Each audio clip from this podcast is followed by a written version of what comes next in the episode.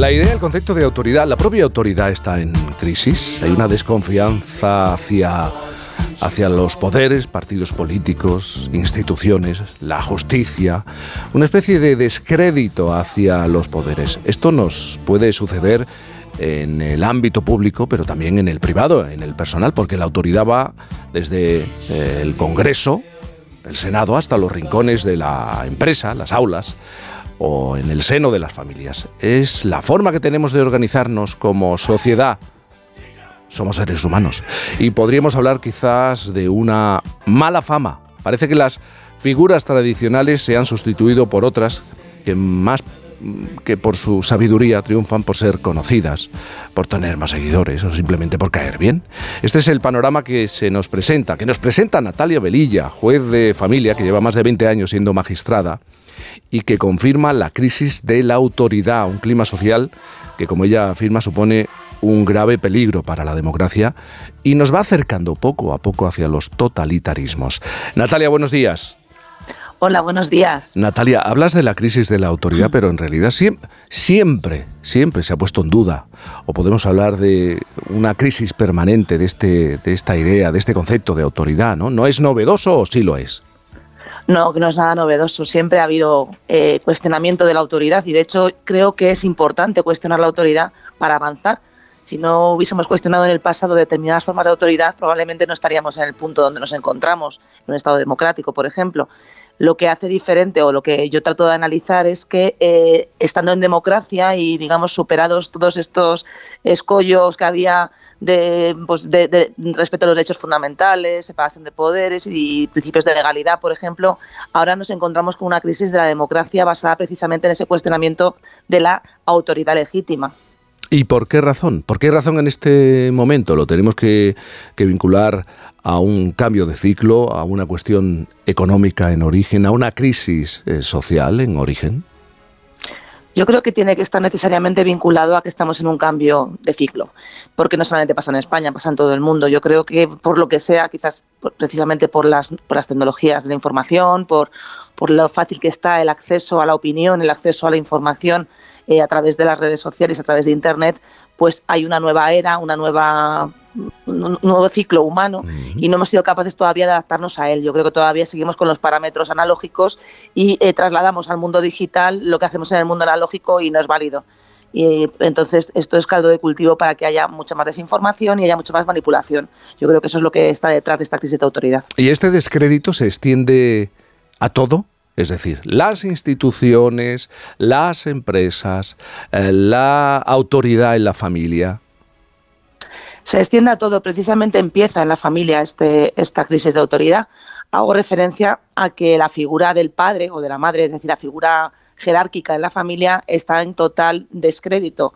Eh, a través, por ejemplo, de la cultura popular, de las series, de las películas, de la, de la literatura, se cuestiona al padre, hablo del padre, pero podemos hablar también hoy en día de la madre, claro, pero mm. lo tradicional siempre ha sido el padre. Eh, se, coge la figura del padre como algo eh, que, podemos apartar. Eh, los, los, hijos de las series, de las, de las películas, son los que mandan, son los que deciden y los padres incluso a veces son disfuncionales, son personas directamente tontas, directamente eh, con, con miles de defectos y yo creo que esta cultura popular está llevando a que la figura de la autoridad paterna no tenga ninguna importancia la gente necesita referentes, para los niños necesitan referentes para educarse, necesitan eh, tener límites, tener una serie de, líneas rojas. Eh, al no tener este crédito, los padres, pues eh, se produce entonces un cambio de, autoridad y se pasa de esos referentes a otros de peor calidad. Pero no, sí, empieza desde las familias. No, ¿No crees que lo que se ha buscado es que las familias estén más equilibradas, a lo mejor? Sí, esa es la parte positiva de la evolución de las familias. Lógicamente, los padres de hoy en día no son los padres de hace 40 años. Ahora hay un modelo muchísimo más afectivo, muchísimo más comprensivo y eso es positivo.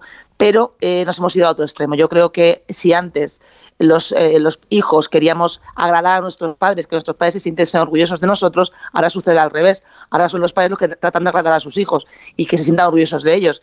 Eh, trasladando, por tanto, esa autoridad, esa referencia hacia los, hacia los menores y los menores se quedan sin ese referente.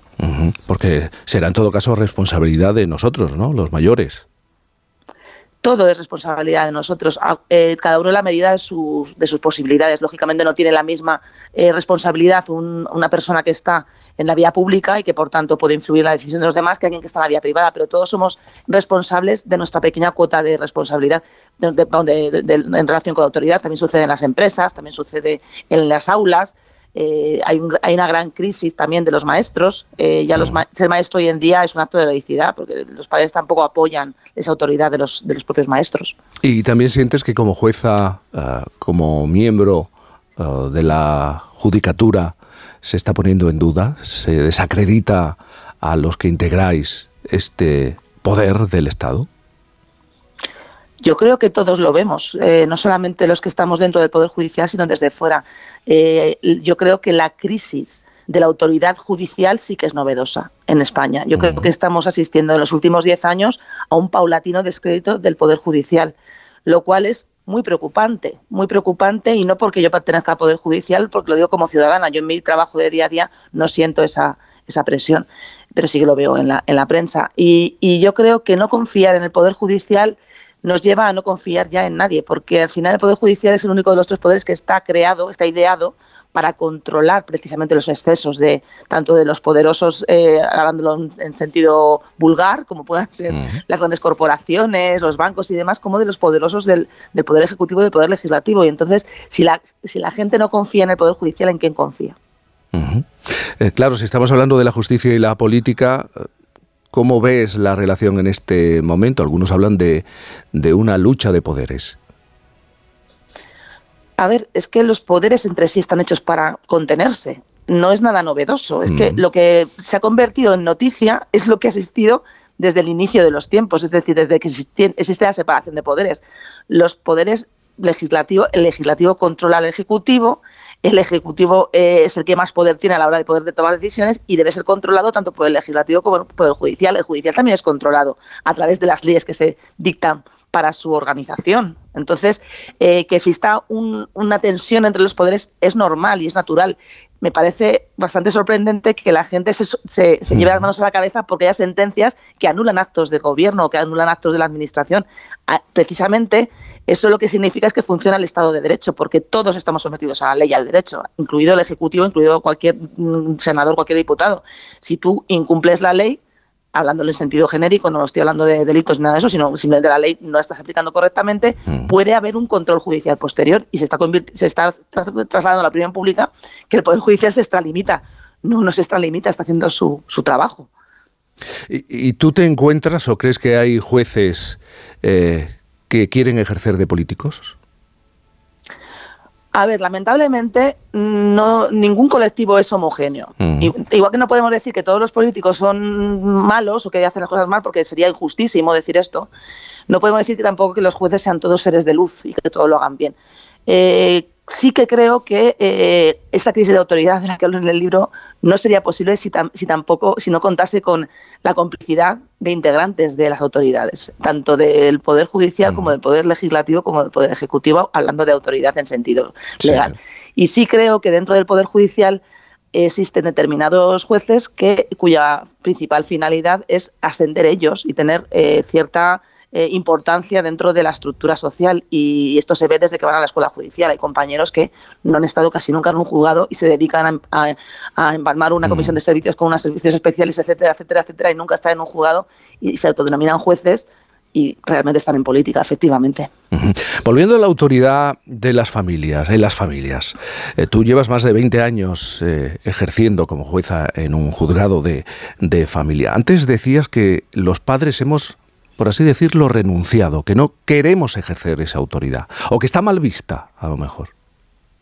Sí, bueno, llevo 20 años de magistrada, pero no en familia todo el tiempo. Sí que en los últimos años he desarrollado más mi, profesión como magistrada de familia. Los padres han delegado en los menores la, responsabilidad.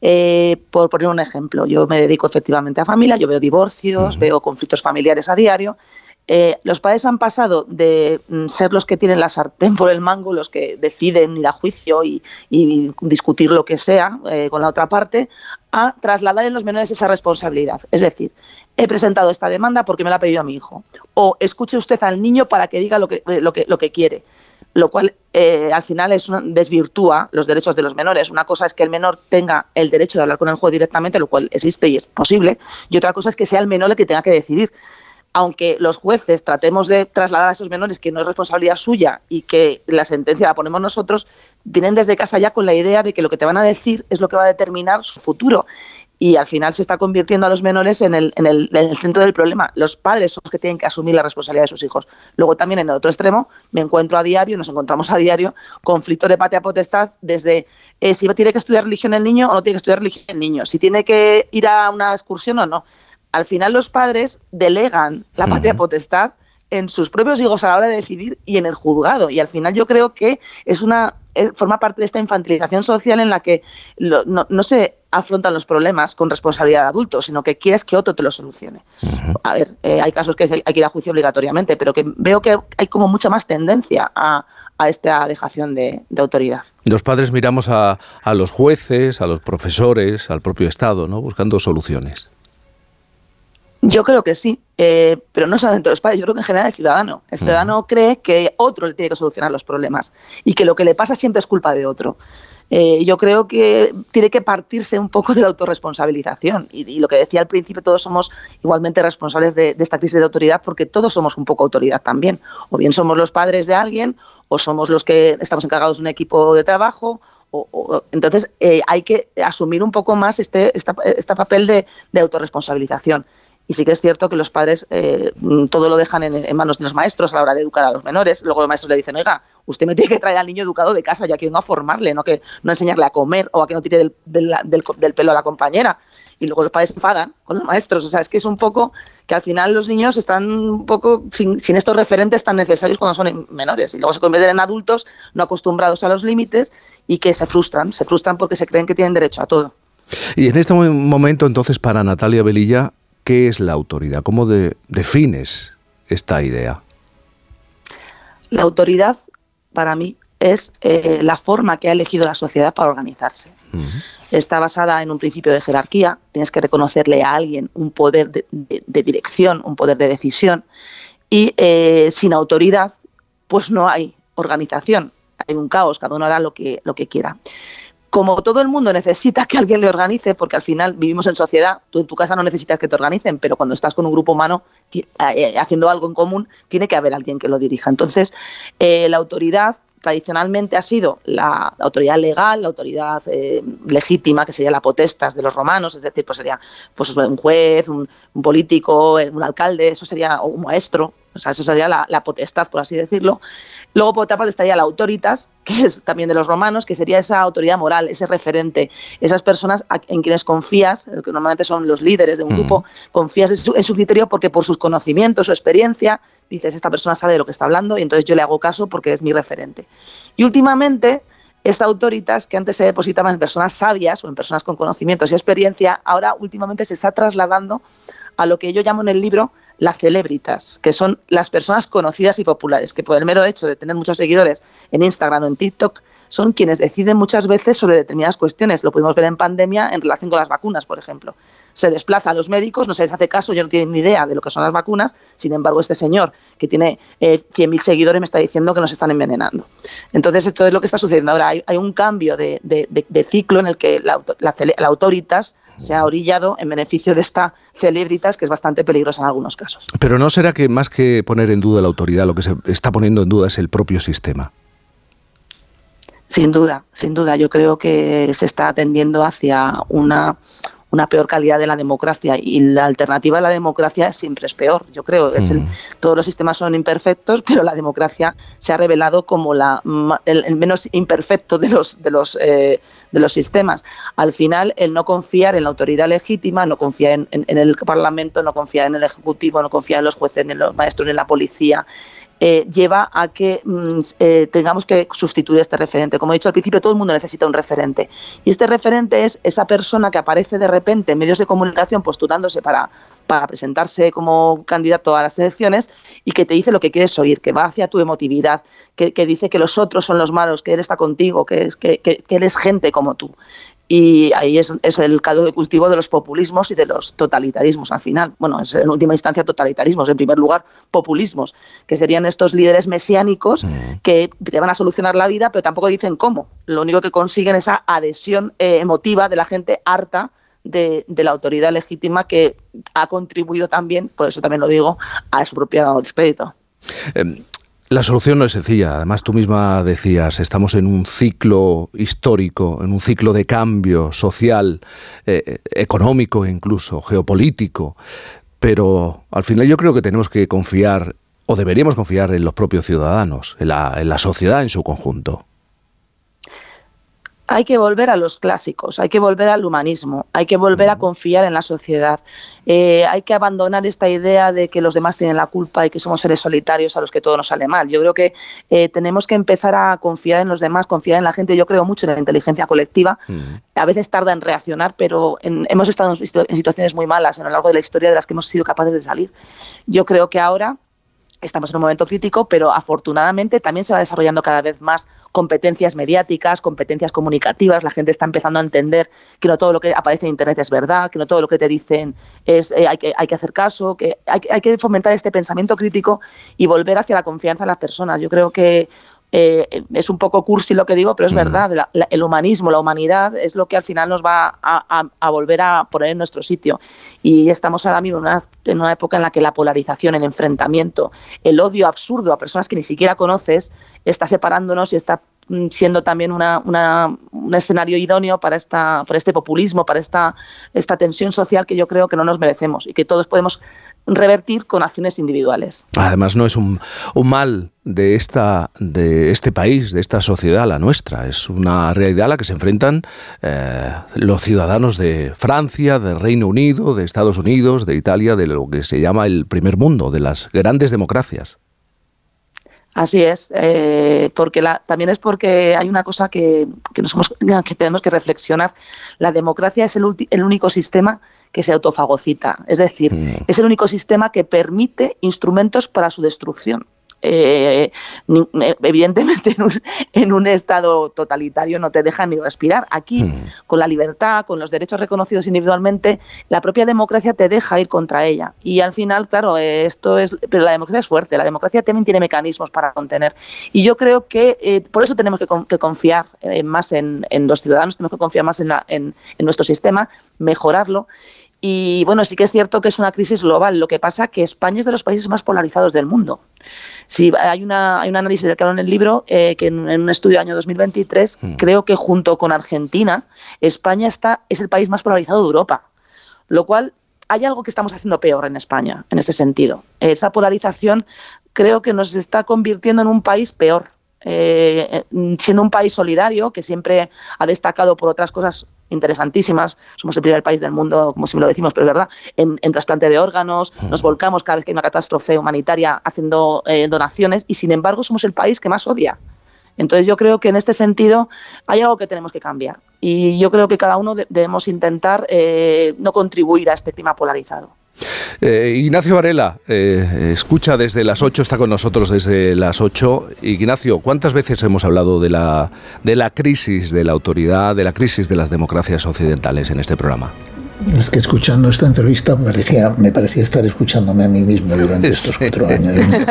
Eh, de, hecho, de hecho, yo había apuntado aquí, antes de que ella lo dijera, lo de la potestas y la autoritas, ¿no? la diferencia clásica, que si lo llevas a la política actual podría mostrarla, eh, formularlo como la diferencia entre la jefatura y el liderazgo. Yo creo que tenemos una eh, sobredosis de gente que aspira a la jefatura y un gran déficit de liderazgo en la sociedad. Natalia Velilla, muchísimas gracias por hablarnos de la autoridad o de la crisis de la autoridad. Eh, es eh, tu segundo libro, ¿no? Si no me equivoco. es mi segundo libro. Tu segundo libro. Gracias por estar con nosotros. Muchísimas gracias a vosotros, que además soy oyente vuestra y me ha encantado estar en este programa. Gracias y muy buenos días. En un momento seguimos reflexionando con nuestro sospechoso de sábado, Ignacio Varela. Por fin no es lunes.